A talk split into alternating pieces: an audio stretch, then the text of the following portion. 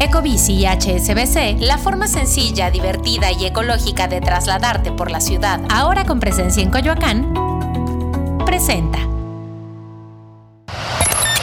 Top Expansión. México. La oposición contra López Obrador y Morena es un equipo. Te presentamos una entrevista con Santiago Krill, aspirante a la candidatura de la oposición por la presidencia en exclusiva para Expansión. Yo soy Mike Santaolalla y sean ustedes bienvenidos a este Top Expansión. Top Expansión. ¿Qué diría usted que se juega en las elecciones del 2024? Mira, yo creo que hay dos cosas que están en juego. Uno es el mundo de libertades, eh, el mundo de la democracia, en distintos grados, y el mundo del bienestar y de las oportunidades. Eso es lo que se juega. Son las visiones que están eh, realmente a elección el próximo 24. La pelea en el PAN solamente será entre Lili Telles y usted. ¿Cómo será la competencia interna? Mira, yo creo que eh, somos y nos debemos de ver y asumir como un equipo. A diferencia de quienes están delante de nosotros, las denominadas corcholatas, que por cierto, qué cosa tan absurda, eh, porque una corcholata cuando se destapa, pues se va a la basura. Cuando se destapa, refresco se queda sin gas. Entonces, creo que además es algo muy despectivo, porque es el viejo mundo del destape, es decir, de las viejas formas de hacer política no democráticas. Lili y yo hacemos un equipo. Igualmente con Mauricio Vila y con Juan Carlos Romero Hicks. Somos un equipo, nos vemos como complementos, con talentos distintos, experiencias diferentes, eh, y el que deba de salir debe de representar lo mejor de nosotros mismos para enfrentar por una parte al adversario en una campaña, pero para el otro que es fundamental, gobernar. Porque lo que se requiere hacer no solamente es un gobierno en normalidad, es un gobierno en reconstrucción, una reconstrucción nacional. ¿La lucha por la presidencia será un duelo a muerte? A muerte no, porque la política nunca debe ser a muerte. La vida es la vida, pero sí es una política que yo no veo entre enemigos, porque el enemigo que ves, pues eh, debe de quitarse. No, yo lo veo como adversario. Porque hay que recordar una cosa, después de la competencia, aquí vivimos todos. ¿eh?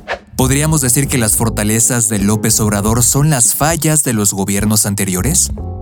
La fortaleza de López Obrador radica en que anticipó, predijo muchas de las cosas que pasaron, fundamentalmente en el campo de la corrupción y en el campo de eh, una economía que genera mucha desigualdad. Eso le permitió construir una historia y en esa historia ponerse como el Salvador. ¿A quién le gustaría tener como contrincante de Morena? Me da lo mismo, porque representan exactamente lo mismo. Es una visión que desde mi punto de vista destruye, divide y además nos aísla del mundo, del mundo moderno, del mundo de la ciencia, de la tecnología, del mundo donde debe estar México. Top Expansión. Se habla mucho de la presidencia, pero ¿la oposición le presta atención a la importancia del Congreso? Nos dimos cuenta de que es tan fundamental que la Alianza del 21 fue, digamos, el primer avance. Fue una alianza al 70%. Son 300 distritos federales en todo el país. Hicimos una alianza sobre el 70%. Y con ese 70% logramos 19 millones 700 mil votos contra 21 millones.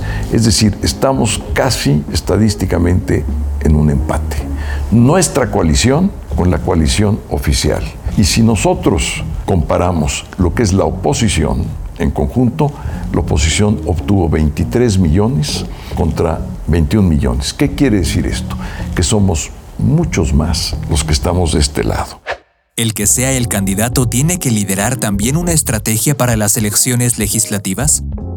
Mira, tiene que ser alguien, en primer lugar, que concilie intereses. La política son intereses Y la buena política es conciliar intereses. Y la ética política es saber privilegiar el interés superior, que es el general, sobre el interés particular y partidista. Yo soy militante del PAN y lo he sido casi por tres décadas. Pero antes de ser panista, soy mexicano. No tengo la menor duda que en esta ocasión el bien superior a proteger es el bien de México. En caso de que hubiera una ruptura en Morena, ¿la alianza podría postular a una ex corcholata? ¿Cómo impactaría esto a la oposición? No impacta, porque no se podría dar esa posibilidad. No le vamos a dar oportunidad a López Obrador de tener dos candidatos. Estaríamos verdaderamente con el mundo al revés, ¿no?